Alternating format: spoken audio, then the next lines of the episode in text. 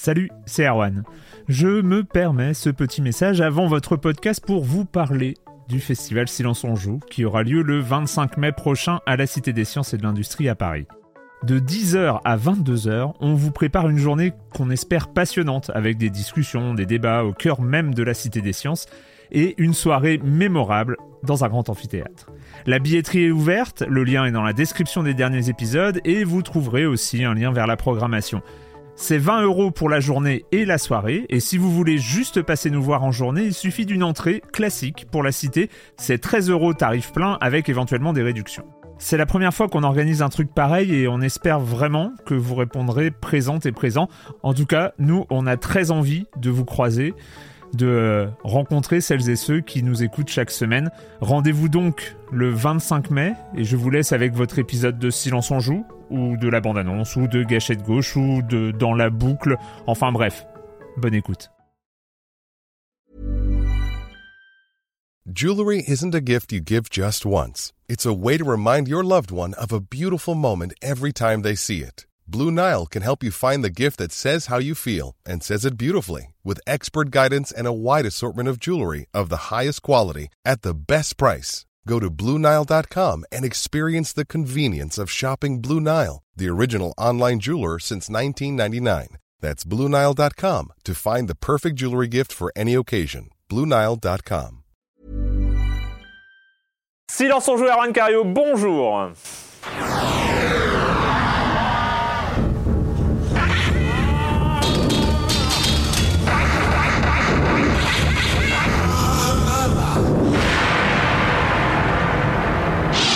Cette semaine, dans Silence on joue, on va parler, on va revenir euh, avec euh, beaucoup plus d'informations, euh, en tout cas d'impressions sur la Switch qui a été présentée la semaine dernière. On va aussi parler on va aussi revenir sur le PlayStation VR avec euh, quelques petits jeux qui sont disponibles actuellement. Super Mario Maker 3DS Steep parce qu'on n'était pas, euh, on n'en avait pas parlé l'année dernière. Hein. C'est le jeu euh, sorti début décembre. Et puis on finira parce que finalement, même s'il y a eu une émission la semaine dernière, c'est un peu le premier silence on joue format normal de 2017. On reviendra sur qu'est-ce qu'on attend de cette année 2017 en termes de jeux vidéo.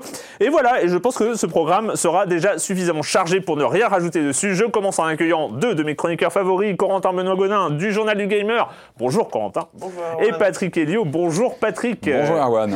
Euh, on commence avec toi Corentin, avec euh, la GDQ. La GDQ s'est terminée euh, donc dimanche dernier. Qui veut dire?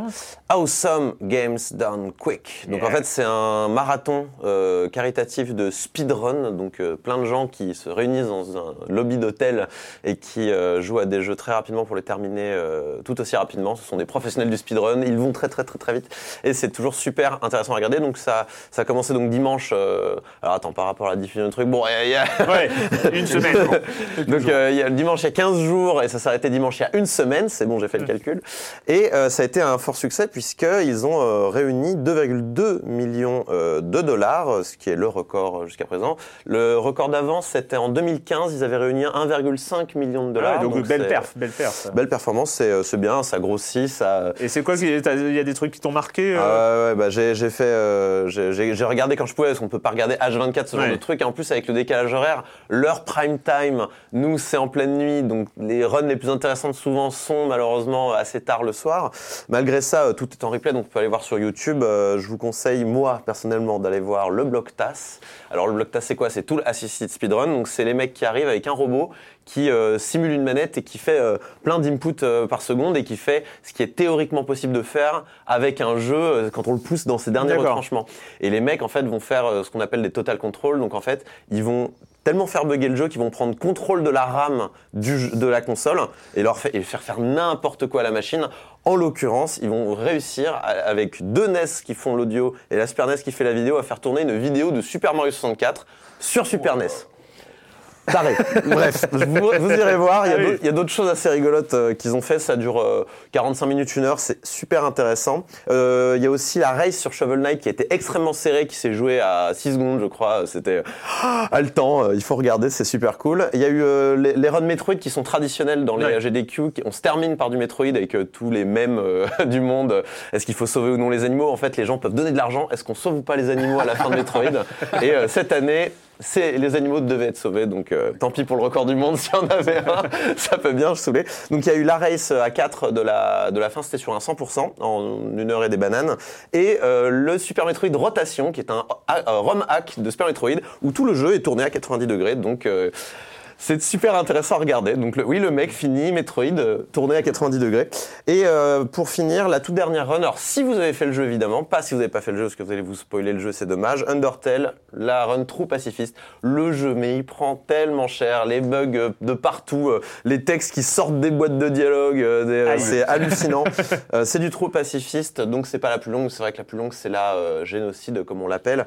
Mais en tout cas, ça reste super intéressant à regarder pour voir un petit peu comment on fait pour casser Alors, un jeu comme une question, euh, NES plus robot, est-ce que le Rob est pas exploité un petit peu par, euh, par ces milieux un petit peu Bah, euh, alors, non, en fait, euh, Tazbot, c'est un rob en fait. c'est un Rob, c'est un d'accord. Ah ouais, donc, Alors, c'est un euh, rob, euh, genre, ils ont posé un rob sur un ordinateur. eh quoi, oui, mais, euh, bon, pas comme- sinon, là, le Rob ne sert à rien. Mais, il est euh, personnifié dans un rob. Ah d'accord, ok. Ah c'est cool. Là, tu viens d'avoir un spectateur de plus. ouais, ouais, ouais, je, Ça direct, je de direct. Et il y, a ouais. le, re- il y a le restream euh, français, si vous préférez des commentaires en français qui existent. euh, D'accord. Bon esprit.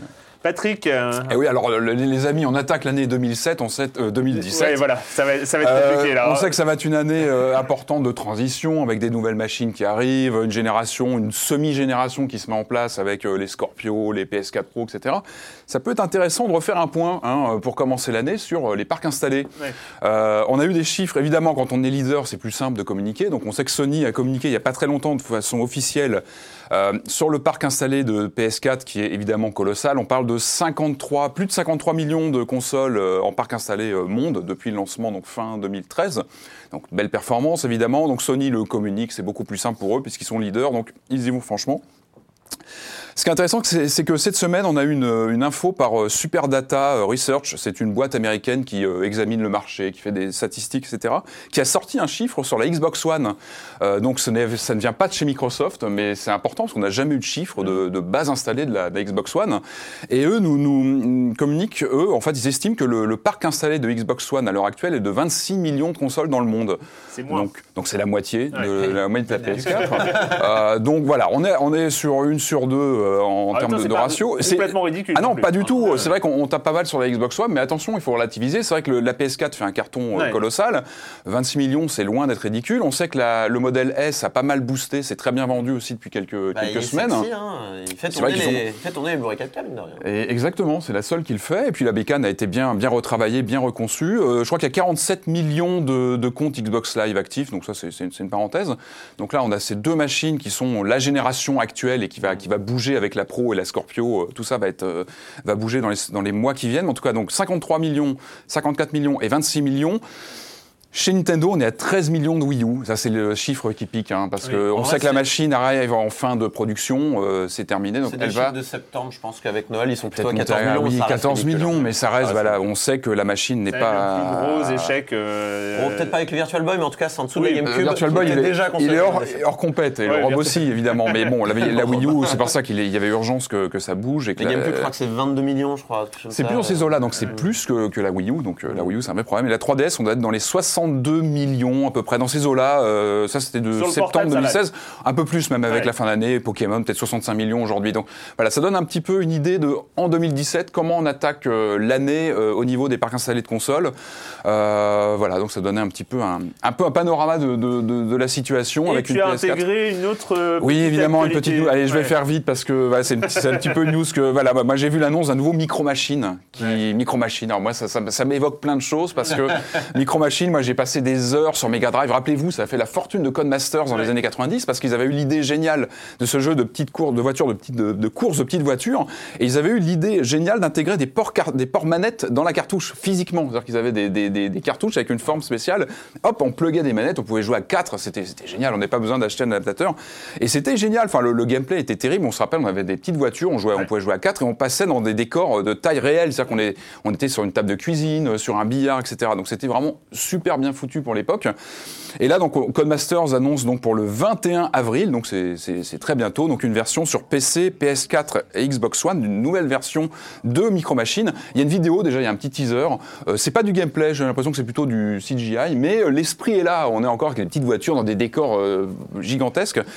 Espérons que le gameplay va suivre. Alors juste un petit truc, c'est un peu dommage. Donc PC, PS4, Xbox One, il n'y a pas de Switch euh, Eh oui, prévu, ce qui est dommage. adapté pour la évidemment, avec les petites manettes, jouer à 4, ça serait terrible. Pour l'instant, c'est pas annoncé. Oui, ils, vont, ils, ils attendent. Espérons que ça se fasse. Donc on va attendre ça de pied ferme parce que Micro Switch, euh, Micro Machine, pardon, c'est vraiment. euh, enfin, moi, j'ai des souvenirs euh, terribles. Même si les derniers volets étaient moins bien, le passage à la 3D n'était pas forcément aussi euh, concluant. Il y a eu des ratés. tout ça, les- J'aime bien les En tout cas, il y a une base intéressante, donc on va suivre ça de très près pour avril. Le com des com, merci. Le com des com de la semaine dernière où nous recevions euh, les fondateurs, euh, Torque et Lebolis, euh, les fondateurs d'Arma Team, donc cette euh, nouvelle structure euh, e-sport pour l'instant concentrée principalement sur Hearthstone.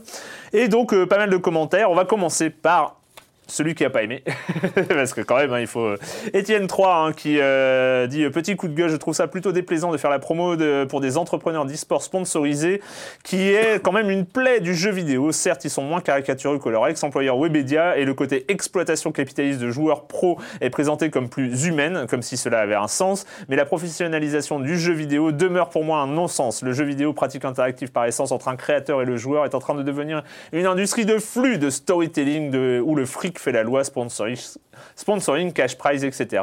Exactement ce que vend la télé de merde en spectacularisant le poker, par exemple.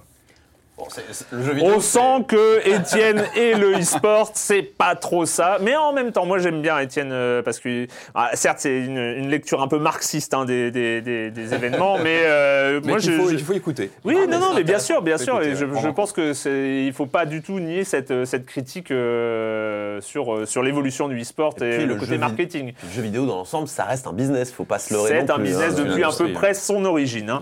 Euh, mais d'autres ont apprécié, dont moi, hein, parce que moi j'ai beaucoup apprécié la Ah, faire cette émission. hein.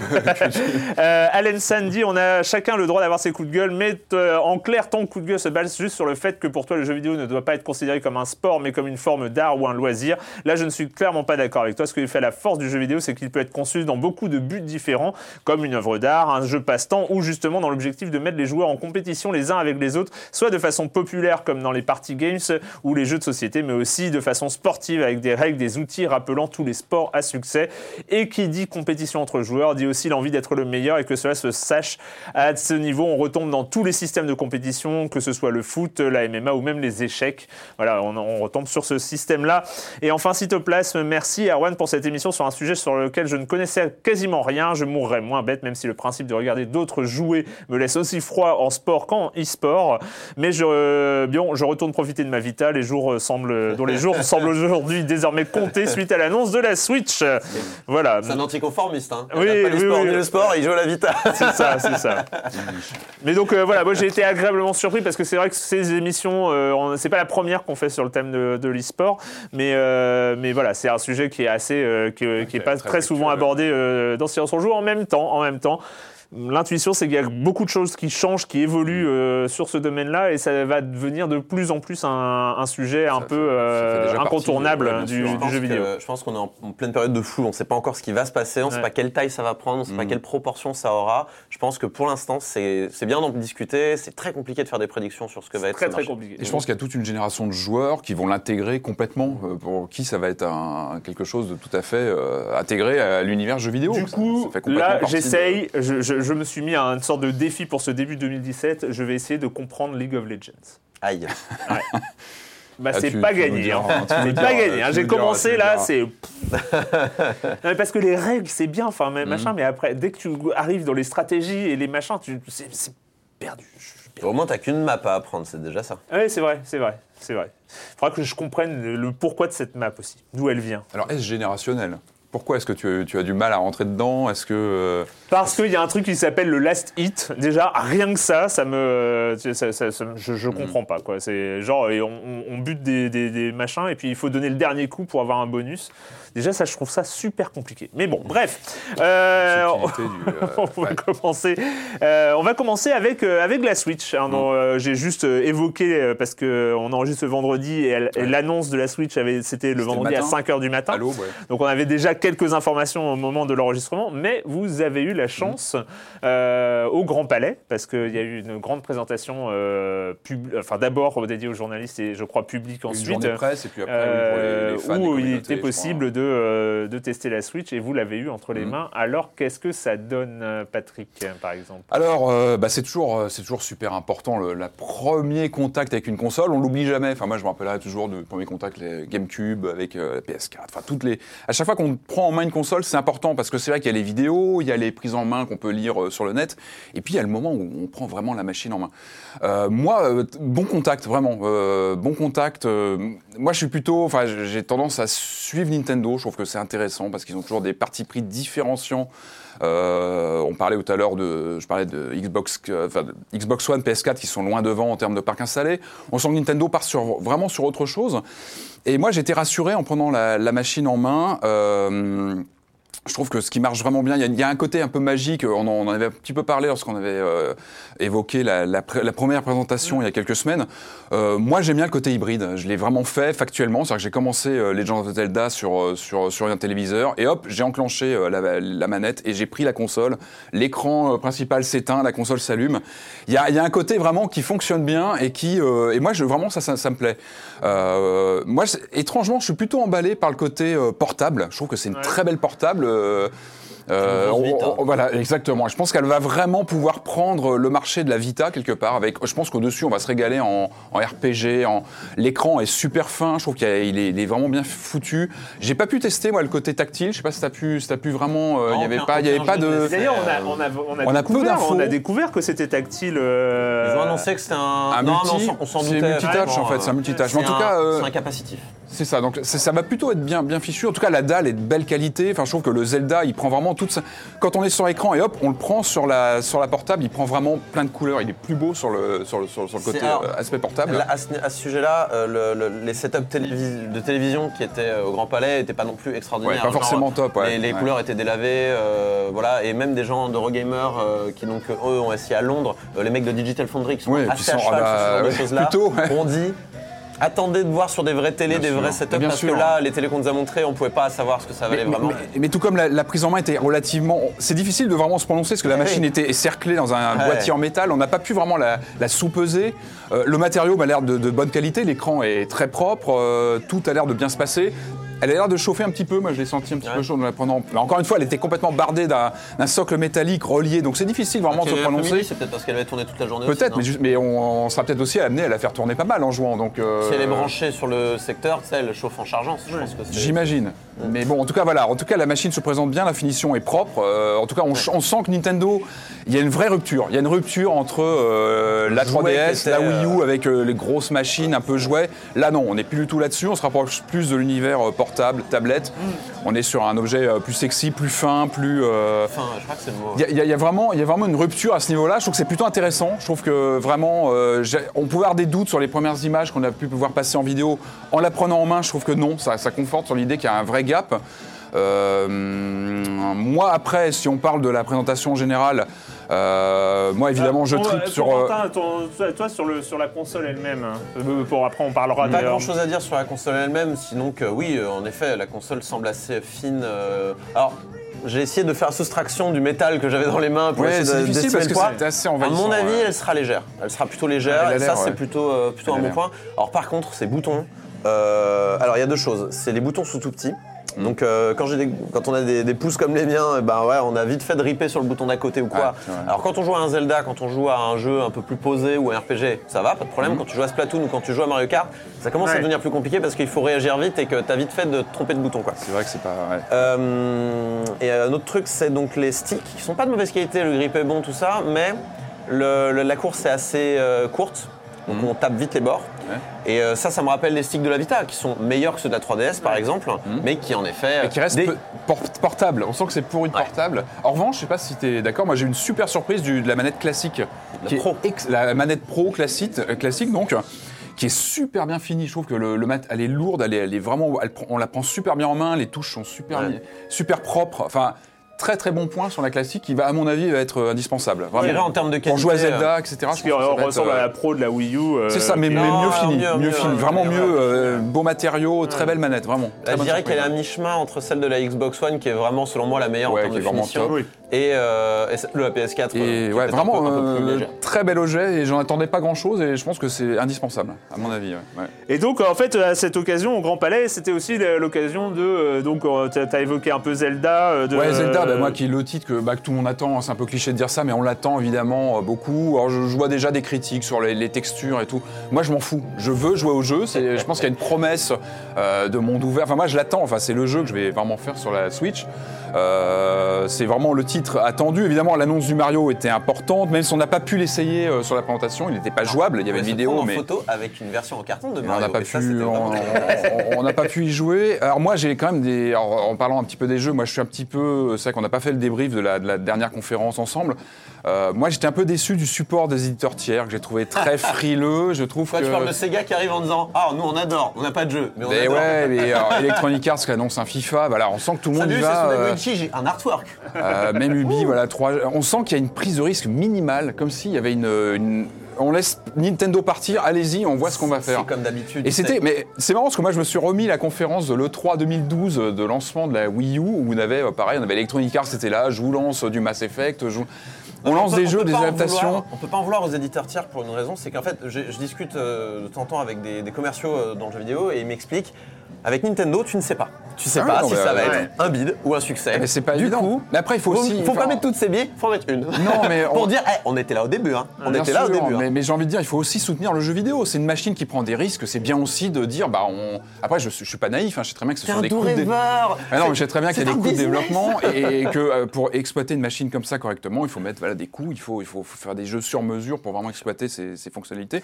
Donc ça, à- En même temps, est-ce que c'est vraiment une justement, est-ce que c'est vraiment une machine euh, où il y aura des à exploiter sur Alors mesure justement, c'est là où moi, moi je suis, un- euh, voilà, il y a eu le. Alors moi, j'étais assez surpris du retour du. euh, du, du- du- du motion gaming, moi c'est ça- ça, c'est un truc qui m'a qui m'a surpris. Je Ah, m'attendais pas à ça. Ouais. Et j'avoue que je suis dubitatif. Autant j'ai vraiment, moi j'ai vraiment tripé sur le côté hybride de la machine. Je trouve qu'il marche bien, portable, salon. Je trouve ça génial. Moi, je, je vais être content d'avoir mon dock et de continuer ma, ma partie de portable sur le salon. Je trouve ça génial. Mais alors, le retour du motion gaming, je suis très dubitatif. Bonjour, nous sommes Je- en 2007. hein, C'est ça, euh, voilà, non, c'est- mais je trouve ça. Non, mais c'est étonnant parce qu'on parle réalité virtuelle, on parle réalité augmentée, on parle de plein de choses aujourd'hui sur, euh, bah, sur déjà, vidéo. même ça, ça n'a pas fait leur Et voilà, qui, qui sont Mais encore en phase de. Qui a fait l'inverse, c'est-à-dire qui a bien prouvé qu'il n'avait pas Euh, d'intérêt et que ça non, ne marchait pas, sauf pour les jeux de danse. Et là, moi, je suis. euh, Non mais regarde, le, le mo- le motion gaming en vrai, on s'en sert énormément pour la VR justement. Oui, bien sûr, mais c'est intégré. C'est pas le motion gaming pour le motion gaming. mais là, c'est une là, intégration. Là, ce que Nintendo nous présente, ouais, c'est, euh, c'est- on est de retour en 2006 avec la Wii. Enfin, Et- regardez, vous. et autant,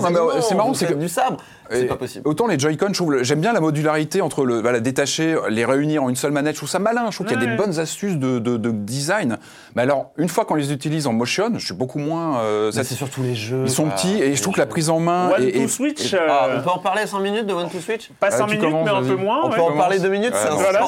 scandale ce truc. C'est- ridicule. Ils vont vous le vendre 60 balles ou Non, mais 50 c'est- balles. non, c'est un jeu de Game. Jam pour moi. euh, un habillage minimal avec des images fixes. Ouais, non, non, c'est euh, très léger, très, ça aurait mérité et encore d'être mis directement dans la console gratuitement. euh, On est d'accord. Comme Wii Sports qui était gratuit, qui était mieux que, que One to Switch. hein, Oui, qui, faut qui avait, comprendre. qui avait plusieurs. euh, oui, bien sûr, qui était Le- pour l'époque en tout cas était beaucoup plus. euh, Ouais, bah, Ouais, non, enfin, ouais, un vrai jeu. je- suis Là- d'accord, Là, ouais, c'est ouais. là, c'est vraiment. C'est un j'ai- jeu, euh, J'étais un- J'étais un peu gêné quoi quand je quand j'ai commencé à jouer au truc. Je me disais. Mais- mais c'est oui, pas- parce c'est que- pas top votre truc là quand Mais- même. euh, et surtout, et surtout bon, c'est- c'est- c'est- encore une fois, c'est paradoxal avec une machine qui est bien finie en termes de hardware, qui est vraiment emballante. Et puis, non, ça, c'est- je trouve que ça exploite pas du tout. C'est pas ça, moi, qui va me donner envie de l'acheter. Alors après, Euh, clairement.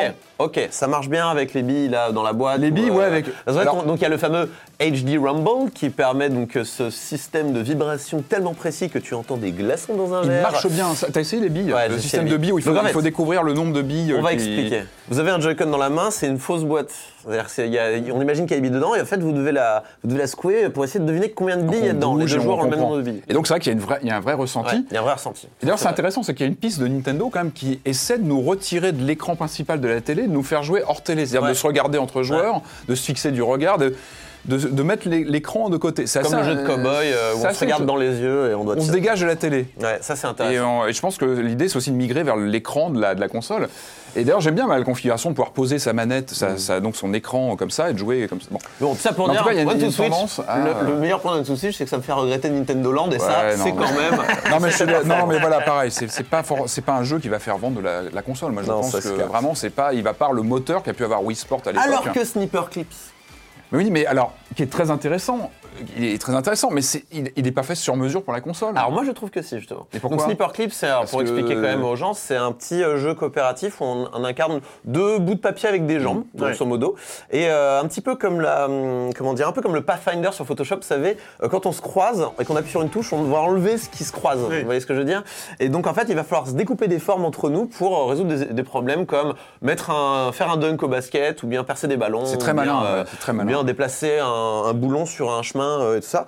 Et c'est drôle et intelligent. C'est bien C'est le jeu ouais. qui m'a le plus scotché de la présentation. Et pourtant, il paye pas de mine. Hein. Il Et faut paye pas s'arrêter la- euh, au visuel parce que le jeu est vraiment bien fichu. ouais. Donc, très et, malin. et surtout, c'est écrit Nintendo sur le jeu, alors que le machin, je crois que c'est fait par un londonien. Ouais, c'est un euh, studio indé, je crois. Enfin, c'est un jeu indé qui pourrait sortir. Ouais, sur, mais c'est édité par Nintendo. Et ça, c'est un super jeu. Le problème, c'est que, et que ça va être pareil pour tous les jeux de, de cette console, au- en tout cas au lancement, c'est qu'ils vont vous le vendre 50 balles, alors que ça, c'est un jeu que On n'a pas les prix. Ah, le hein. On n'a pas de le- prix elle, va avoir, hein. avoir un gros problème de line Ah mais là, non, non, on le non, déjà. attends. hein, c'est un jeu des maths, hein, je crois, donc je, je suis pas sûr qu'il soit euh, full price. Alors, un- bon, on verra, mais Un, on n'est pas sûr que ça soit des maths parce que c'est Nintendo. il et deux, était- euh, non, il n'est pas, des- pas. à vérifier. À Bon, vérifier. On verra. Il est encore. Donc ça c'est le donc tout est attendu pour le C'est un 3 jeu indé, mars. quoi. hein. donc la, la Switch on ne connaît pas le prix définitif euh, en euros mais ce Si, sera entre 300 et 350. 350. 330, hein, les revendeurs c'est 330. Ça, Voilà. ça a pas mal fluctué. De toute façon, c'est eu des- 300 dollars prix euh, annoncé aux États-Unis hors taxe, donc c'est 330 dollars. D'accord. Donc chez nous, ce sera 330 Mais dollars. c'est pas c'est pas un prix qui me choque parce que la machine encore une fois quand on la prend en main je trouve qu'elle elle, elle les vaut. Enfin il y a pas pour moi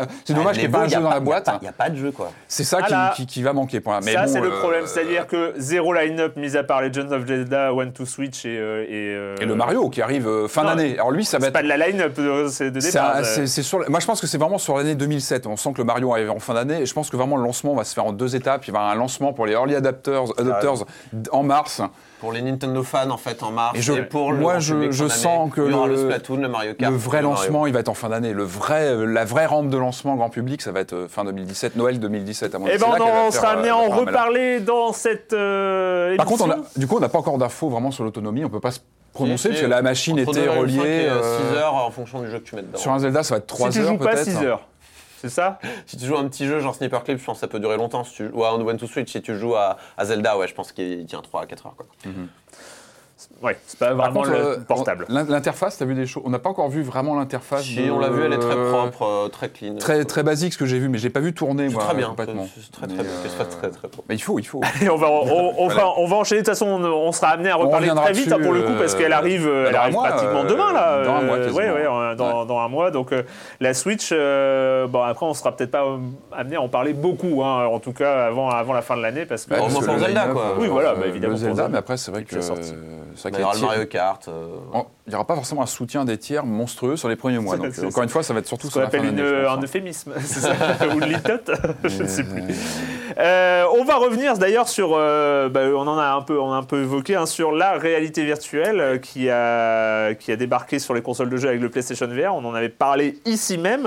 Tu n'étais pas là d'ailleurs quand on en a Non, bah parlé, non, non, non, je- euh, j'ai- regardé l'émission, Tu, as- tu es vraiment euh. tombé dedans euh, un peu plus tard. Ouais. Et là, il y a quelques petits jeux. Alors, on est dans la catégorie petits jeux, mais tu as Ouais, alors je- sélection. Mais une on petite écoute d'abord. euh, voilà. Voilà.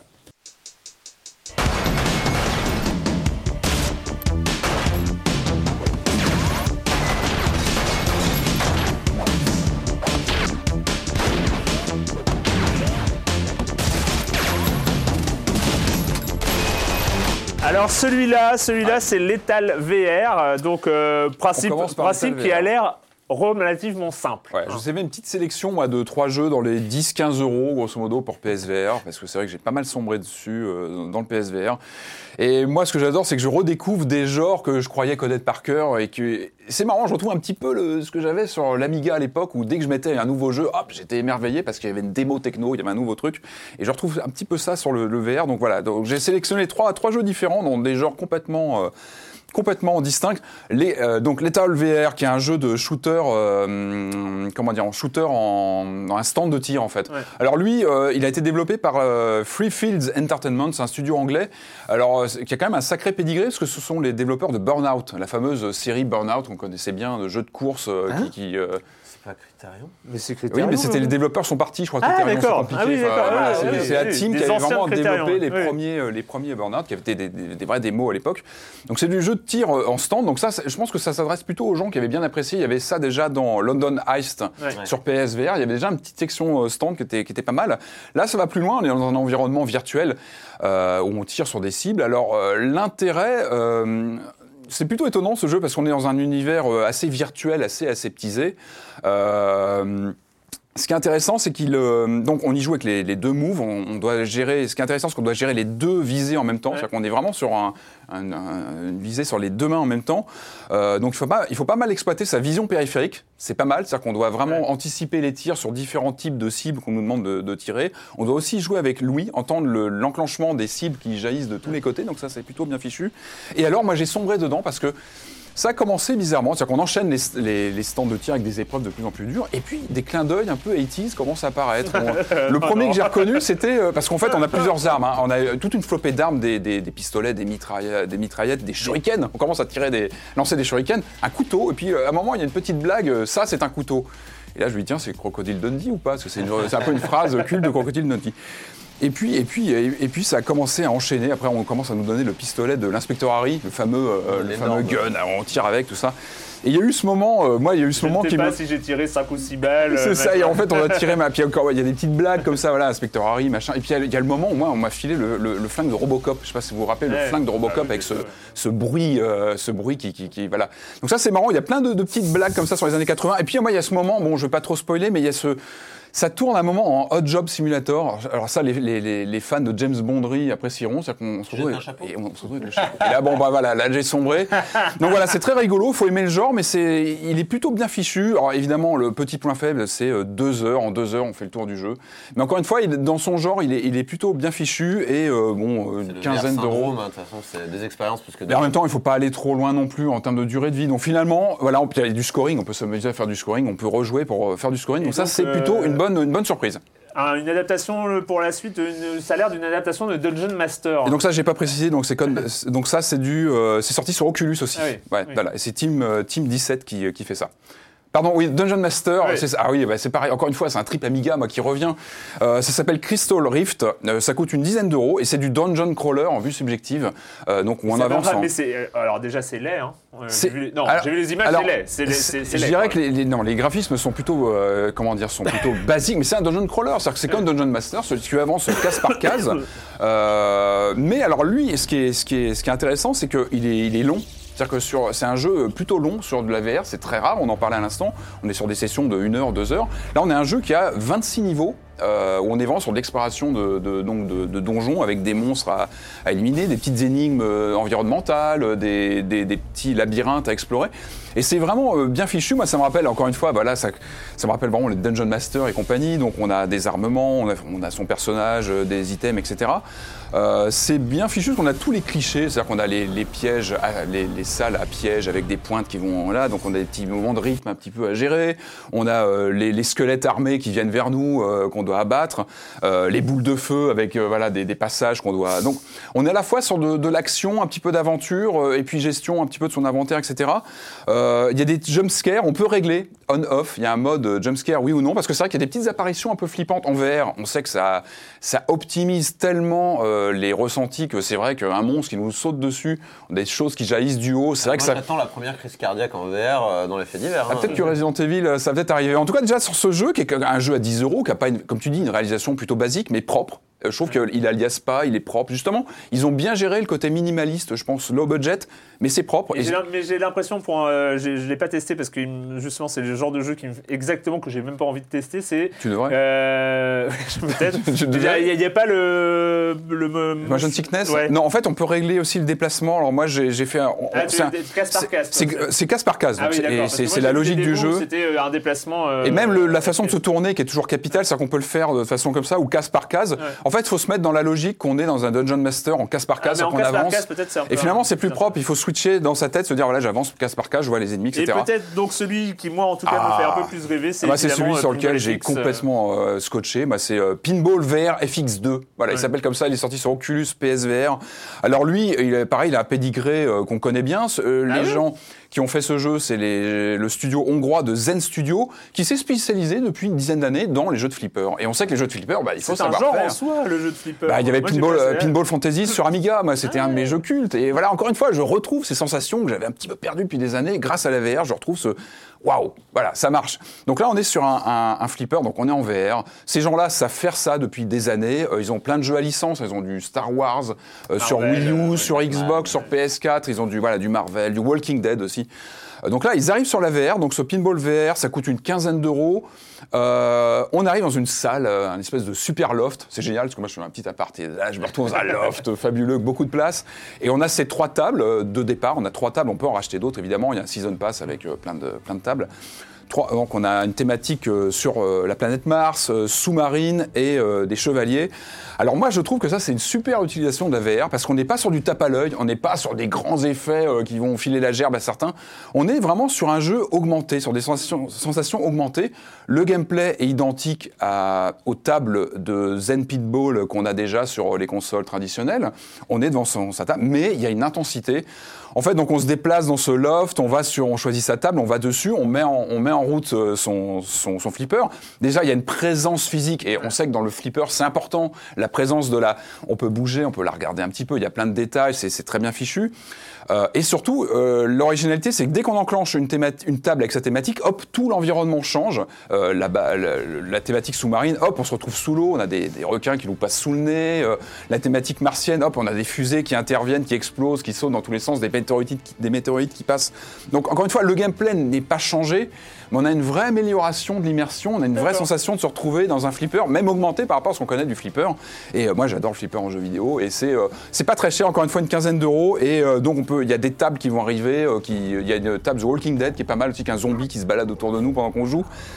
C'est à essayer, vraiment, c'est très bien fichu. Et, c'est, euh, et encore une fois, le flipper est vraiment bien, les tables sont vraiment différentes. On retrouve les différentes thématiques de, de flipper avec les, avec, euh, voilà, les Bah, ils différentes faire, hein. dispositions. Ils savent très bien le faire, donc c'est, ça vaut vraiment son prix. Et moi, je conseille vivement Oculus et PSVR. Bon, tu Et continues, HTC aussi, tu continues à surveiller hein, le, le shop. je fais une le veille éditoriale à fond sur le PSVR, bien sûr. Allez, euh, c'est le moment de parler. C'est sorti en 2016. On n'en avait pas parlé dans Silence on joue. C'est euh, la version portable, la version 3DS du jeu déjà sorti sur Wii U, dont tu es, venu nous en parler, je crois bien, Corentin. Super Mario Maker 3DS.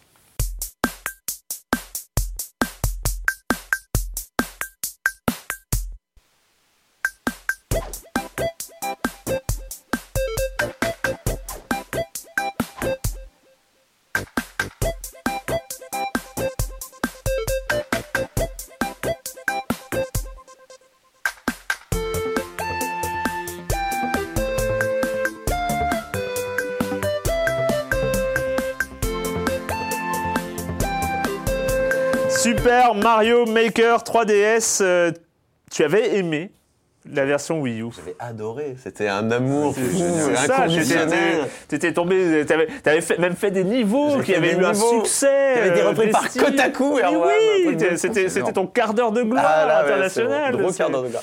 Non, bah, Super euh, Mario Maker, Super Mario Maker Wii U, oui, c'était euh, c'était extraordinaire euh, parce que euh, mine de rien, avec une idée bête, hein, mais de mettre juste un éditeur de niveau, un- une sorte de réseau social Mm. euh, dans lequel on peut euh, partager ses niveaux et faire un peu n'importe quoi finalement, laisser un petit peu la main mise aux joueurs sur le level design, et ben on arrivait à faire un jeu marrant euh, qui euh, finalement arrivait à, à créer de la vie autour d'une Wii U euh, Oui, qui était euh, moribonde déjà, Voilà, ultra et- et, qui moribonde. est toujours là. Enfin, moi, je me connecte régulièrement encore sur ma version Wii U. Il y a toujours des nouvelles maps qui arrivent. Enfin, Il y a une communauté qui est toujours là. Sur Ah, Wii U. ouais, ça ouais, marche clair. toujours. Et puis il y avait ce côté game maker, enfin voilà. Ah ouais, c'est clair. Et, euh, euh, moi, c'est vrai que dans un coin de ma tête, je me disais, ah, s'il était sur 3DS, ça serait possible en plus. Il n'y a rien techniquement qui empêche la 3DS de le faire. Nintendo l'annonce dans un Nintendo Direct ou dans un, un E3, je sais plus. Et là, je- et là c'est. Ah, Mon Dieu, Trop mais bien. je vais pouvoir enfin créer des niveaux dans le métro Ah, et, c'est y vrai jouer- que c'est- et c'est les tester ouais. à la maison et machin. Oui, mais non, parce que c'est Nintendo. Donc ça ne se passe pas comme ça. Attends. Les niveaux 3DS, reste sur 3DS. Ouais, donc c'est pas euh, mélangé, c'est ouais. c'est terrible. Donc ouais, donc euh, nu- euh, Mario, euh, euh, Super Mario Maker 3DS permet en effet de, de, de- de créer des niveaux euh, comme Super Mario Maker sur Wii U, il n'y a pas de problème. Sauf que on ne peut pas les envoyer sur le réseau. On ne peut, ils restent euh, sur la 3DS ou alors tu les envoies en local à d'autres consoles ou alors via Street Pass. Il n'y a pas un réseau Il y euh, a comme sur la Wii U, tu avais. De euh, communauté de Super Mario Maker 3DS. Non, Il c'est-à-dire que tu ne n'y a peux pas le hub qu'on avait sur Wii U. Alors, Alors, c'est un peu compliqué, mais grosso modo, les niveaux que tu crées sur 3DS, tu ne peux pas les envoyer sur Wii U. En d'aucune manière, ni sur le réseau, ni rien. Mais tu peux quand même partager les, des, des niveaux avec d'autres joueurs. Tu en local, des- il faut qu'ils soient en face de toi. Donc, Ah, pas, ah, oui, d'accord. Il y a un pas- il y a joueur pas- danois, si tu le croises Ah pas, ouais. tu vas pas en, au, en Dan- au Ah, tu n'auras Danemark. pas ces niveaux alors. Tu n'auras pas les niveaux des japonais. Des... Ah, oui, alors, c'est t'auras- C'est quand même, tu nous poses quand même, il y a deux gros problèmes en un là. oui, oui. Alors, C'est-à-dire qu'en fait, tu as un jeu 3DS et Wii U un peu euh, façon euh, Smash Bros, quoi. Enfin, euh, je sais pas, c'était deux versions. euh, y a- Ouais, alors la, la version euh, 3D, alors si tu, fais le compara- si tu veux comparer avec Smash Bros, Smash Bros offrait une version adaptée à la Oui. 3DS, mais ne coupait pas trop de, de, de, comment Ouais. ça s'appelle, de features. Ou, il était relooké, mais. euh, Voilà, enfin, il était relooké, le mode adapté, quoi, ouais. aventure était- a été transformé en mode classique euh, Ouais. sur 3DS et en mode euh, un, un autre mode classique sur Wii U, mais rien de grave. Ils ont rajouté un mode event, c'est un petit peu accessoire sur Wii U, mais évidemment la 3DS est beaucoup moins puissante, donc on Ouais. comprend tout à fait. Mais là sur Mario Maker, on a l'impression que c'est choisi, que c'est, euh, que c'est, euh, ils ont fait ça pour des fins. euh, j'arrive je l'ai pas à essayé, mais donc je ne peux pas me connecter, aller voir ce Alors. ce si un, japonais a fait un niveau marrant le C'est télécharger. compliqué. En fait, tu pourras jouer à des niveaux créés sur Wii U. Certains niveaux créés sur Wii U sont accessibles, mais de manière aléatoire. C'est-à-dire que le, le jeu va te faire une sélection pour toi Bon, je garde ma version. Wii U. hein, je garde Et ma tu ne peux pas, par exemple, tu peux pas aller choisir avec Tu peux le pas code. browser, tu peux pas rechercher. Voilà, tu euh, peux pas, tu peux ni aller sur les profils des mecs, tu peux, euh, enfin, en tout cas, tu peux pas regarder le niveau qu'ils ont fait. Tu peux pas rentrer un code. l'intérêt en plus de la version Wii U où tu pouvais aller voir justement les, les meilleurs. euh, moi, quand je trouvais, un, euh, moi, quand je trouvais un mec qui faisait un bon suivais, niveau, ouais, après, je faisais, bon, bah, qu'est-ce qu'il a fait d'autre Bien sûr. Et là, on ne peut pas. Ouais, on est, on est limité euh, à un choix aléatoire. Il y a toujours le mode des 100 Mario, mais c'est pareil, c'est un choix aléatoire. Évidemment, tu peux filtrer par rapport au niveau de difficulté, euh, que ça soit dans la sélection aléatoire ou dans le, le- le défi des 100 Mario. Mais enfin, c'était ce qui était le plus intéressant Ouais, dans Super hein. Mario Surtout que Maker. c'est pas. Enfin, Pourquoi je vois pas où est la barrière technique. il y en a pas, je euh, pense pas qu'il y en ait. Alors s'il y en a une, faudra, je veux bien qu'on m'explique et tout ça, il n'y a pas de problème. Je, je veux, moi j'aimerais, j'aimerais croire qu'il y a une vraie raison technique qui empêche ça. Je ne comprends pas pourquoi on peut jouer au niveau Wii U créé sur Wii U sur 3DS et que l'inverse n'est pas possible. Mais du Euh, coup aussi, ça, ça- ça limite quand même particulièrement l'intérêt de faire des niveaux sur Mario- Super Mario Bah, 3DS. si je veux pas les partager Ouais, avec coup, Tu vous. peux ouais, pas les tu peux partager, pas tu les peux juste les partager avec tes potes autour de toi en euh, Pass, en quoi, local en- ou en Street Pass. Donc tu, peux- tu en et encore un seul, hein, tu choisis un niveau qui va être dans le Street Pass et celui-là est diffusé. Mais ça, ça se comprenait à l'époque de la Game Boy Advance. Bah oui, je suis d'accord. Et c'est bien le problème. Alors après, on va, on va quand même euh, dire jusqu'au bout euh, qu'il y a, y y des choses qui ont quand même été ajoutées dans ce Super Mario Maker euh, 3DS. Euh, c'est que ils ont, euh, ils ont vraiment mis une énorme sélection de niveaux faits par Nintendo. Donc euh, il y a 100 niveaux faits par Nintendo, quoi faire, ouais. avec des petits objectifs euh, en plus du Ils sont style. bien. euh, Ils sont bien les niveaux? Ouais, ça va, mais C'est pas l'intérêt. Bon, je me sens plus frustré que, euh, que- qu'autre chose avec cette version-là. Et je comprends pas pourquoi ils ont ça. Alors évidemment, si vous avez la version Wii U, je vous déconseille d'y aller. Ouais, vous n'aurez, je vois assez peu l'intérêt d'y aller euh, Bah là- sur Wii U. Par contre, si vraiment vous n'avez pas de Wii U, vous n'avez aucune façon de vous y mettre ou quoi, bah éventuellement, pensez, euh, ça peut Bah, être intéressant. euh, Version Switch, hein, où on aura justement Bah, l'intérêt de pouvoir. sur Switch, euh, euh, voilà, qui sera portable et, et euh, alors, le même compte, le même jeu. Et de, Bon, bah, on va, on va pas, on va pas de- s'attarder parce que je pense que. euh, Moi, ça me rend trop, mais ça me rend trop triste, Erwan. Ça me rend trop triste cette. Ah là là, allez, bah, j'adore Mario. Pour te consoler, on va passer à Monsieur Fall, Monsieur Fall de TrickTrack.net et sa chronique euh, jeux de société. Bonjour, Monsieur Fall. Bonjour mon cher Erwan, cette semaine, je vous propose de vous glisser dans la peau d'un voleur, d'un bandit, d'un escroc, d'un fumier, d'un enfoiré de première grâce à Millions of Dollars. C'est un jeu signé Jérémy Kletskin et c'est un jeu pour 3 à 8 joueurs à partir de 14 ans pour des parties qui vont durer 25 minutes et c'est édité en français chez Matago. Alors de quoi donc il est question dans Millions of Dollars? Il est question d'un jeu où vous allez jouer l'enfoiré, vous allez tenter d'enfumer tout le monde, vous allez monter une équipe et attaquer une banque et vous répartir l'argent si le casse a lieu.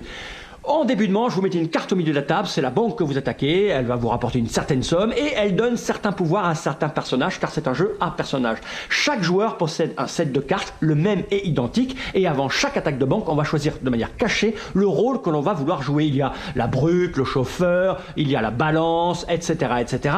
Le détail technique, c'est que pour faire un casse, il ne peut pas y avoir deux fois le même personnage. Et c'est là que les ennuis et les embrouilles commencent parce que des personnages, il n'y en a pas beaucoup, surtout quand vous jouez à plein. Une fois que l'on, avant de révéler, pas une fois, une, avant de révéler, vous allez pouvoir négocier entre vous. Vous allez pouvoir mentir, dire moi je suis, moi, moi j'ai mis, mis le, mis le chauffeur. Alors toi, si tu veux y aller en tant que chauffeur, bah, tu me donnes un peu d'argent et je me retire. Donc il y a de la négoce et l'enfumage commence. Ensuite, on révèle les cartes et là, on voit ce qui se passe. On élimine certains joueurs qui sont en double, qui ont. Enfin bref, ceux qui sont là se partagent l'argent. L'idée globale et générale, c'est que c'est un jeu d'enfoiré. C'est un jeu de guessing et de double guessing. Je sais que tu sais, je sais que tu sais que tu sais, donc je n'y vais pas. Bref, on s'en fume, on se dispute, on s'engueule. L'amour propre en prend un coup dans les dents. Il y a marqué 14 ans. Jouez pas avec des enfants de 14 ans parce qu'ils peuvent très très mal vivre le fait de se faire rouler. C'est un jeu prenant, c'est un jeu qui déclenche les fous rires et aussi les engueulades. Mais le petit détail intéressant, c'est l'auteur, Jérémy Kletskin. Il faut savoir, mon cher Arwan, que si M. Kletskin a fait un jeu, c'est un peu à cause de vous, à cause de Silence on joue. Et oui, c'est un auditeur depuis quasiment la première heure. Il était joueur de jeux vidéo, il s'intéressait aux nouvelles technologies, et en écoutant ma petite chronique au milieu de Silence on joue, il s'est dit tiens, moi aussi j'aimerais bien faire des jeux de plateau parce que ça a l'air rigolo les jeux de plateau. Et voilà, il nous sort Millions of Dollars, et ce n'est que son premier. Il a quelques autres jeux en réserve qui vont arriver chez d'autres éditeurs. C'est assez extraordinaire, c'est assez incroyable. Je vous rappelle le nom du jeu, Millions of Dollars, Jérémy Kletzkine. C'est euh, pour 3 à 8 joueurs à partir de 14 ans pour des parties de 25 minutes. Ça coûte aux alentours de 15 euros, voire en dessous. C'est chez Matago et mon cher Roland, je vous dis à la semaine prochaine. À la semaine prochaine, monsieur Fall de TrickTrack.net et TrickTrack.tv. C'est pas complètement dingo comme histoire. mais quelle classe C'est, euh, Jérémy. Israël sur, Bravo, les, sur les bravo, forums, bravo. euh, notre, Ouais. notre auditeur de Tel Aviv. Euh, euh, et donc, euh, et donc voilà, classe. qui, euh, en écoutant Silence on joue, euh, s'est mis aux jeux de société. Alors, il s'est mis massivement hein, aux jeux de société parce qu'il en a quand même plusieurs centaines chez lui. Et en fait, il s'est, Ah, il s'est lancé. C'est il, fabrique et il Si- est auteur de jeux de, jeux de plateau. maintenant. Silence, on crée des vocations. Eh mais c'est ça. Je suis un petit peu, Bah, bravo. un petit peu content quand même. Hein, voilà. Belle histoire. Tu vas lui acheter son jeu. hein. Bah et quand même, ou je vais me l'envoyer, non Allez, euh, bah, on va reparler. Oui, on va parler. On, on, on- on écluse comme ça. hein, on écluse 2016. On revient. On, allez, on finit 2016 et on finit 2016 avec euh, avec Steep.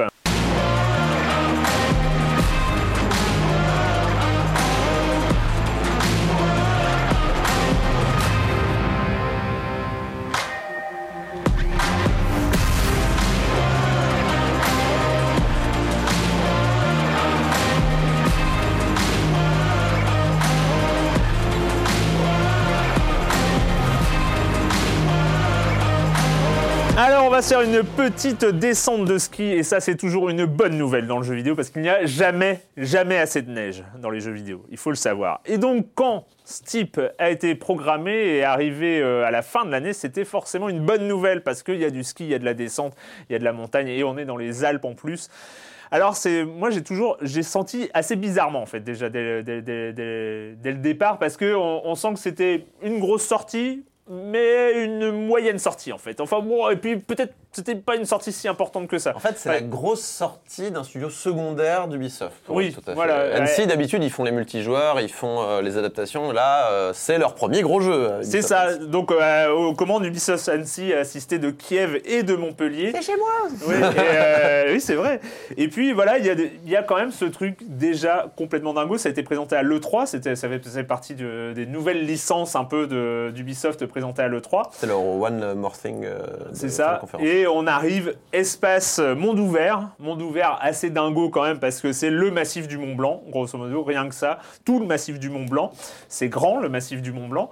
Et, euh, et Il n'y a pas que ça, hein. il y a aussi euh, y a la Suisse, l'Italie. oui, euh, les, les- enfin bon, et, et ce qu'il y a autour. Je, je sais plus tous les pays, mais ouais, en fait c'est un espèce de patchwork de montagnes euh, qu'ils ont euh, regroupé ensemble. euh, Mais en vrai, il n'existe pas ce, ce- Oui. ce massif-là. Non, c'est vrai, c'est pas une reproduction fidèle, Mm. mais, euh, mais on, on se retrouve quand même dans un univers euh, assez énorme et Mm. puis une, voilà, un énorme, un énorme massif où qu'on va pouvoir, en tout cas c'est la promesse, c'est euh, le bac à sable. Le Oui. bac à sable, vous êtes là, vous pouvez vous balader où vous voulez et en plus vous pouvez faire ce que vous voulez. Enfin, pour l'instant, c'est pas exactement ce que vous voulez, c'est-à-dire il y a quatre activités euh, que vous pouvez faire. Non, cinq si on compte la marche. Mais on va peut-être pas la compter parce que alors marcher dans la neige, c'est bien relou. Euh, Ça dépanne, donc euh, faut les raquettes, quoi. Il y a le wingsuit, donc euh, sa chute avec euh, avec ses ailes, le parapente, le ski et le surf. Donc c'est les quatre activités. Et puis en fait, on peut faire à peu près ce qu'on veut, c'est-à-dire qu'on on est à un point et puis on descend. Et puis alors il y a quand même des défis, il y a quand même une- toute une collection de défis particuliers, des courses à faire, des descentes à faire en, en wingsuit et, et- et ce genre de choses. La promesse, moi j'ai trouvé bizarre. Parce que euh, en fait, on, est, vraiment dans, ce, dans cet univers où euh, plus on laisse de liberté finalement, bah, plus on donne euh, prise à l'ennui et à la répétition et à, ce genre de choses. Moi, c'est, vraiment le truc qui me faisait peur. Et puis c'est le truc que j'ai re- ressenti en fait dès les premières, dans les premières heures de jeu. hein. alors c'est beau. Ça c'est la première base. C'est, vraiment, vraiment très très beau. On a vraiment l'impression d'y être. Euh, peut-être que- peut-être qu'il y aurait euh, la, la possibilité d'être en PlayStation VR d'une manière ou d'une autre, ça, Ouais, pourrait être, c'est vrai que ça pourrait ça être, pourrait être, vraiment pas mal. Voir ses skis, tout ça. ouais. Mais dans cette euh, beauté-là, euh, bah, dans les premiers, euh, les, les- les premiers trucs de sensation, bah, que le.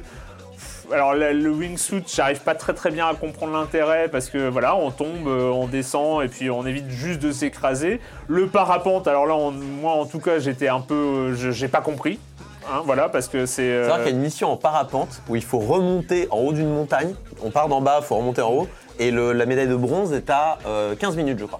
C'est ça, c'est lent. 15 minutes à tourner autour d'une putain de montagne comme ça. Je te laisse C'est voir. lent, c'est lent. Je, je- moi, je, n'ai- je pas compris. Le parapente, je n'ai pas compris. C'est, c'est- c'est- je- Bon, bref, il y a des gens qui aiment hein, le parapente. Après, je ne suis pas sûr qu'ils aiment au point d'en, faire dans un jeu vidéo. C'est- enfin, je ne sais pas. Je, ne suis pas concerné. Et puis, et puis voilà, il y a le surf. euh, Et puis, on débloque, on débloque le, le ski tout de suite après. Euh, On débloque- Non, on débloque rien. Tout, tout est débloqué dès le oui. départ, hein, d'ailleurs. Euh, Ouais, oui, euh, oui, dans les, enfin bon, dans les premières, euh, dans les premières minutes du jeu. Euh, et euh, et puis bah là, voilà, là c'est, on sent que on est dans ce monde ouvert où on peut faire des tricks, où on peut faire des sauts, et mais on, en fait, ça manque. En tout cas, moi, ça a été mon premier vrai sentiment. Ça manque d'un une sorte de, de, de, de ligne directrice. ça manque de lien, en fait, ce Ouais, jeu. ça, C'est- ça- ça manque d'un, une sorte de, En fait- d'endroit où aller. Enfin voilà, on ne sait pas où on est. on En sait pas fait, où le on vrai problème de ce jeu, c'est qu'on commence à faire une activité quelconque, donc un défi ou machin, on finit cette activité, et là arrive ce moment où on se dit, et maintenant, qu'est-ce qu'on fait Voilà? Et ce moment-là, il arrive tellement souvent dans ce jeu qu'au bout d'un moment, t'en as marre, tu fais, bah qu'est-ce que je fais? Bah j'éteins la console et je vais jouer à autre chose. Et ça, c'est le vrai problème de ce type, c'est que il y a pas, c'est pas clair. Il y a rien qui est vraiment clair. Il y a pas des quêtes principales qu'il faudrait faire pour faire avancer une éventuelle histoire ou quoi. L'histoire, c'est, hey, je suis le skieur le plus cool de l'univers. Wouh Vas-y mon gars, tu vas devenir le plus fort, c'est super. Un petit peu le trip à la Forza Horizon. Alors moi j'avais fait que le 1, mais c'était un peu le même genre. Sauf que Forza Horizon, bah il y avait du web web, il y avait de, y avait de l'ambiance. c'était- non, non, mais c'était gênant. Forza Horizon, c'était déjà, Je déjà, c'était gênant. C'était hein. déjà gênant. Mais là, déjà, mais là, c'est- ça veut faire ça, mais ça Ouais. n'y arrive même pas. Ouais, et euh, ouais. et il y a un bouton pour faire wouhou, hein, faut savoir. Quand vous appuyez sur A, moi je me plante toujours parce que je pense que c'est pour sauter. c'est un bouton wouhou, ou alors euh, c'est ça être vivant, ou je sais pas quoi. Et moi je suis en mode, mais tais-toi là, tu tu qui te fait dropper depuis ton hélicoptère Red Bull, ça va 5 minutes. Bref, euh, oui d'ailleurs la première personne est sponsorisée par GoPro, hein, il faut le savoir. Ouais, Donc ouais. euh, quand vous mettez la première personne, euh, il y a écrit GoPro à gauche, et, et sponsor, mais ça c'est le jeu de sport. Mais bon, voilà, il y a, pour- il y a pas de côté histoire du style ah bah on aimerait que tu défriches tel truc, est-ce que tu pourrais aller là-haut C'est écrit en énorme en rouge sur la montagne, ou alors tu as une liste d'objectifs à faire. Il y a ça, mais c'est enseveli sous une, euh, une nuit qui est un petit peu, euh, qui est jolie mais pas pratique. Ouais. Enfin moi, euh, quand Ah, moi, on- je, euh, ah, lui, lui, je l'ai- je l'aime bien. moi. non mais elle est jolie, moi Ouais. je la trouve franchement classe, il n'y a pas de problème. Le- Mais en fait, c'est un côté dézoom Ouais. en, euh, euh, fluide. User interface. Ouais, hein, euh, oui, user ah pardon, interface. ouais. Interface. Mais, euh, merci de faire, non, non, mais- merci de faire l'user L'interface interface journalistes. utilisateur, c'est grosso modo, on est à un point et puis on a cette touche de dézoom qui est d'une fluidité assez remarquable Ouais. où on, Ça, ça marche hop, bien. on voit le, le- on voit le massif, zoom dézoom comme ça qui, qui est très très impressionnant. On voit le, le- le massif avec tous les petits objectifs dessus, ce qui rend la chose malheureusement un petit peu. Oh là là, on, on se sent en fait un peu euh, submergé par la somme de choses qu'il y a à faire et qu'on a déjà faites. Ouais. Et, et du coup, on n'a pas une idée claire de ce qu'on a fait, ce qu'on fait et où on va. quoi.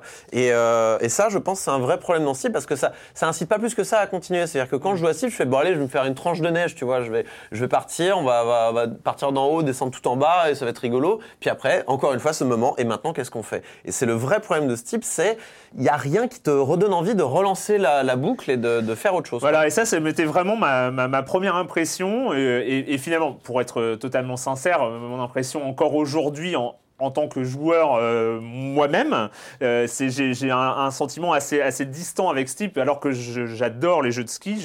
mais bon, moi, les jeux de ski que j'adore, c'est le ski de piste. Mmh, mmh. Euh, j'adore le slalom, le, enfin, la, la descente et, et, tout ça. Et là, on est dans, dans le hors-piste, ouais. grosso modo. Mais en fait, j'ai un peu évolué par rapport à ce type en regardant l'aspect communautaire. D'une part, euh, ce qu'on trouve sur YouTube, où on voit vraiment qu'il y a des gens qui se sont, euh, enfin, qui ont intégré ce type, qui, qui, qui, se sont appropriés les lieux. Et en fait, tu te rends compte que c'est finalement ce que voulait faire Ubisoft Annecy. En fait, c'était faire une map, une, gigantesque map, euh, où on dit aux joueurs, bah voilà, c'est votre map faites-en ce que vous voulez. Et finalement, un bac à sable, mais le problème d'un bac à sable, c'est toujours, voilà, s'il y a personne qui l'utilise, c'est bien gentil, mais. Euh, c'est vrai qu'on s'en rend pas compte et on s'en sert pas nécessairement énormément quand on joue seul ou quand on est machin, mais on peut créer ses propres épreuves aussi. Euh, voilà. il y a vraiment beaucoup de choses à faire. Et jouer en multijoueur avec. Euh, et en plus, où les zones ne sont pas des ghosts, c'est-à-dire qu'il y a vraiment une gestion des contacts, par exemple. Ah oui Ah oui, oui, il y a, en, tout cas, sur, moi j'ai pas joué, mais en tout cas sur YouTube, c'est assez impressionnant. Ah oui. Il y, y, a vraiment des chocs, hein, genre un mec qui, qui, qui s'écarte pas et puis l'autre qui arrive en, en, ski, c'est assez impressionnant. Et, euh, et, en fait, il y a ce côté aussi qu'on retrouve chez Ubisoft du jeu un peu serviciel, euh, côté euh, The Division ou, ou comment c'est ce. Oui, Rainbow Six Siege. Rainbow, Six Siege. Là, il va y avoir des packs, il va y avoir des DLC, mais des DLC qui vont améliorer le jeu, qui vont apporter des choses. Euh, le premier va amener la luge d'hiver, donc c'est-à-dire que finalement, il y a quatre activités, il va y en avoir une cinquième. Le deuxième va en amener trois autres le, euh, le Rocket Wings, le Base Jump, c'est-à-dire on, on, vire, euh, on fait juste chute puis parachute, et euh, un speed gliding que je ne sais même pas ce que c'est, hein, le speed gliding, mais en tout cas, ce serait. Et, et finalement, en fait, ce qui est intéressant là-dedans, c'est que euh, la sortie, ce qui est arrivé finalement en décembre 2016, c'est la montagne. Steep, c'est une montagne. Après, est-ce que toute la question va être de savoir est-ce qu'il va y avoir suffisamment de gens qui vont rester sur cette montagne? Et est-ce que euh, Ubisoft Annecy va amener, va amener suffisamment de choses pour qu'ils y restent et qu'il y en ait de nouveaux qui arrivent? Mmh. Et en fait, c'est ça, c'est que finalement, la sortie du jeu, ça a été le, euh, le, le, le, jour zéro, le day one ouais. de, de, la vie de cette montagne. Et en fait, ce qui est intéressant, c'est peut-être que moi, j'aurais envie d'y retourner d'ici six mois, d'ici un an, pour voir est-ce que ça a évolué et est-ce que finalement le type un peu évolué euh, m'intéresse. J'avoue que pour l'instant, j'ai encore des. Moi, j'ai un peu peur parce que ce que tu disais tout à l'heure, c'est le manque de, de, sensations et quand même, euh, enfin, plombe un peu aussi l'expérience. Euh, c'est vrai qu'on n'a pas une sensation de vitesse incroyable. Le système de tricks, c'est un peu ouais. Cryptique, même si on, comprend, on finit par comprendre, mais on se rend compte aussi que c'est pas particulièrement passionnant.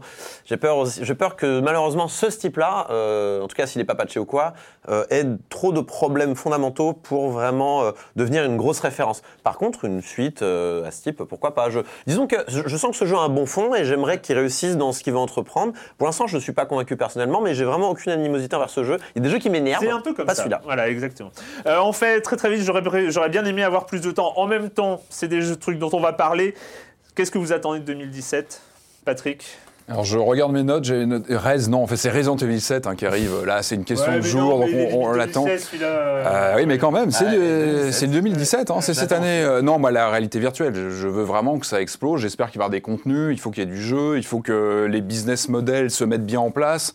Euh, il faut qu'il y ait du jeu. Voilà, il faut que les, les, les, catalogues soient développés. Le diptyque Zelda Mario, on en a parlé. Pour moi, ça va être un des événements. Ces deux jeux-là vont être Mario. Le Mario. Ouais. Et moi, moi, bah, moi, je trouve ça intéressant. Moi, je trouve le, le, le, le Ah, Mario, ouais, voilà, projeté ah, dans le monde réel. Je trouve que c'est intéressant. Pareil, c'est une prise de risque et je trouve ça intéressant. Euh, Persona 5, vous m'avez bien hypé. Oh, hein, mais, ah ouais, moi, ça y est, je m'y suis mis, j'ai commencé ah, le 4, etc. Et euh, j'oubliais. Ron Gilbert qui va faire son point and click. Euh, normalement, Full Throttle qui doit peut-être revenir aussi cette année pour le, le côté point and click. Et puis euh, Cinemaware, j'attends des news de Cinemaware. J'espère que 2017, on aura des news peut-être. 2016, 2015, 2014. Bah, tous les ans, tous les ans, Ouais, j'espère que voilà, il devrait arriver sur la VR. Allez, on va partir sur du japonais. Euh, moi, il y a Nier Automata que j'attends avec grande Ouais. impatience. C'est le prochain euh, Platinum de qualité parce que, un, quand c'est. Des fois, ils font des jeux de commandes, c'est pas ouf. Il y a la Là. il y a la démo, ouais, ça. Alors il y a une démo, puis euh, ouais, puis euh, là j'ai pas encore l'occasion d'essayer, mais je, je vais avoir une occasion bientôt et je pourrais peut-être en Mm. revenir pour en parler. Mais en tout cas, je l'attends avec grande impatience parce qu'au fond c'est Bayonetta 3, hein, on va pas se leurrer. Euh, sinon, Danganronpa 3 qui arrive cette année normalement, ça Mm. doit être sur Vita PS4 si je ne m'abuse. fasse le 2, moi. Euh, et franchement, le 2 m'a tellement laissé sur les fesses que j'ai très très très très envie de passer à ce Danganronpa 3 et Splatoon 2. Parce que Splatoon 1, c'était très bien. Euh, malheureusement, euh, là, en fait, Splatoon 2, ils ont pris tout ce qu'ils com- ils comptaient mettre dans le 1 en, Ouais, serviciel et ils ont fait Non, mais la Wii U, c'est mort. On va tout foutre sur Switch. Le chiffre 2, pour l'instant, c'est une mise à jour du jeu. Pour l'instant, c'est une- très grosse mise à jour. pas une suite. euh, Bah, ça dépend parce que s'ils changent toutes les maps, moi j'estime que c'est une suite. hein. Mais Ouais. après, euh, on sait pas à quoi ça va ressembler.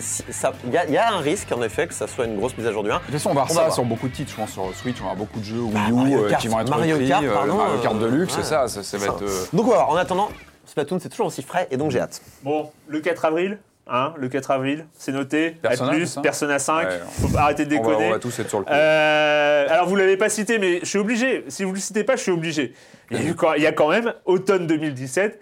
Ah Red oui, ah bah Dead oui, bien sûr. Redemption Bah oui, 2. bah oui, oui. Bah moi je veux dire, mon Mais- premier semestre est, est- est bouclé avec C'est Persona tellement 5, le évident deuxième est que- bouclé avec Red Dead on n'en Redemption parle 2. plus, c'est évident. c'est dans le- Mais il y a aussi quand même le 23 mars, donc euh, quelques jours, on aura une, 10 jours pour le finir, euh, avant la sortie de Persona 5, Mass Effect Andromeda. Quand même, euh, on n'a rien vu, quasiment rien vu de ce jeu. je, je vais te a dire, j'ai euh, j'ai- ouais. j'ai très très peur pour Ouais, ce Mass bah, Effect. Ah, ben oui, très, mais oui, mais oui, mais là C'est les attentes, tu vois, c'est là où on peut en parler euh, encore de manière un petit crainte, peu. quoi. Attends, on en a plus rien à battre de Mass Effect, ils ont Star Wars maintenant, je veux dire. euh, Non, ça Ah, je sais pas. On verra, espérons que ce sera une bonne surprise. Ah, moi j'espère me tromper, hein, mais c'est vrai qu'il me fait peur. Voilà, et puis bah, le, le- le- le petit outsider que, que je ne sais pas, c'est, euh, je ne sais pas si je l'attends ou pas, mais euh, c'est Horizon Zero Dawn. euh, Ouais, ouais. Voilà, c'est, pour Ah. moi c'est un outsider. Ça peut être, ça peut être le truc où j'accroche C'est en pas. mars, ou, non C'est du mars, je crois. Ouais, je crois, Ah, ouais, donc c'est quelque chose dans genre. C'est très bientôt. Bah, un beau, euh, beau début de Allez, l'année. c'est c'est fini pour cette semaine pour le jeu vidéo et la question rituelle à laquelle vous n'allez pas échapper, mais à laquelle vous allez répondre très très très très très vite. Et quand vous ne jouez pas, vous faites quoi Corentin? Eh bien, je vais sur Arte Créative et je vais regarder Nanaroscope, qui est euh, Ah, une super oui. petite création. bon, ça. Des petits documentaires euh, sur, euh, qui est fait par les mecs de Nanarland notamment. Euh, ça, avec euh, la béni, ça. Ah ouais, non, mais moi je m'amuse et tout. Donc euh, il y a tout. Il y a la Bruce Exploitation, euh, il y a les films de zombies français, euh, il y a, les, euh, il y a les, euh, les films d'auteur, mais avec des nichons euh, partout, érotico, machin. C'est c'est très très drôle à regarder. Parce que ça raconte aussi, en fait, comment ces films ont été pensés, comment ils ont été Ouais. conçus, euh, pourquoi, quel est le contexte économique. Comment ils viennent aujourd'hui, Voilà, euh, et comment ils deviennent euh, complètement cultes. Et euh, bon, c'est gratuit, c'est sur Arte Créative. N'hésitez pas à les voir. Il y a- ça, dure, ça dure 8 minutes par épisode. Il y a 10 épisodes. Franchement, en une soirée, euh, ça fait. Et c'est drôle, quoi. C'est Ouais, drôle. non, ça, c'est du- c'est du très très. Patrick euh, Alors moi je lis, euh, je lis toujours Rokirama, moi j'adore, euh, j'aime beaucoup Ro- Rokirama. Là je lis le, le spécial Walt Disney, c'est Rokirama classique, c'est un beau pavé hein, sur euh, toute l'histoire de Walt Disney. Euh, j'aime beaucoup parce qu'en fait euh, Rokirama, il y a toujours, euh, c'est toujours très nostalgique dans la maquette, il y a toujours de la belle icono rétro, etc. Mais en même temps, il y a une analyse actuelle. C'est ça que j'aime bien, c'est d'avoir le rétro et l'analyse. Et là on, a- on parle de donc tout Disney au cinéma, etc. Notamment de sujets. La définition même, ça, le rétro Il y, a, un peu ça. Non, et, et ce qui est bien dans ce volume, c'est qu'on a, on, parle même de, de- de sujets qui fâchent, comme le, le Trou Noir, qui est un film culte, le Trou Noir de Disney, qui est un film maudit. On en parle, il y a des belles images, donc euh, voilà, euh, référence. Ouais, et ben moi, euh, pour me remettre d'un enquête exclusive sur Saint-Denis qui était une euh, catastrophe On t'a vu sur Twitter, c'était. Mais non, mais c'était c'était immonde, c'était immonde. J'ai euh, c'est j'ai regardé. euh, ah non, mais Je l'ai pas vu, C'était hein, c'était c'était à de- charge. de- de- Enfin bon, bref, c'était une merde sans nom. Euh, je me suis euh, regardé en VOD Merci Patron de François Ruffin que je Ah n'avais ouais. toujours pas vu et qui est un film exceptionnel que je ne peux que vous conseiller, qui est aujourd'hui disponible en DVD, en VOD, tout ce que vous voulez. Mhm. Euh, voilà, c'est c'est- formidable. Bon, bah, voilà, c'est fini que- pour cette semaine. Euh, et puis, bah, du coup, merci. Merci à vous deux. Ah, et puis, on se retrouve la semaine prochaine sur nos lives, sur Libération et sur les internets. Ciao.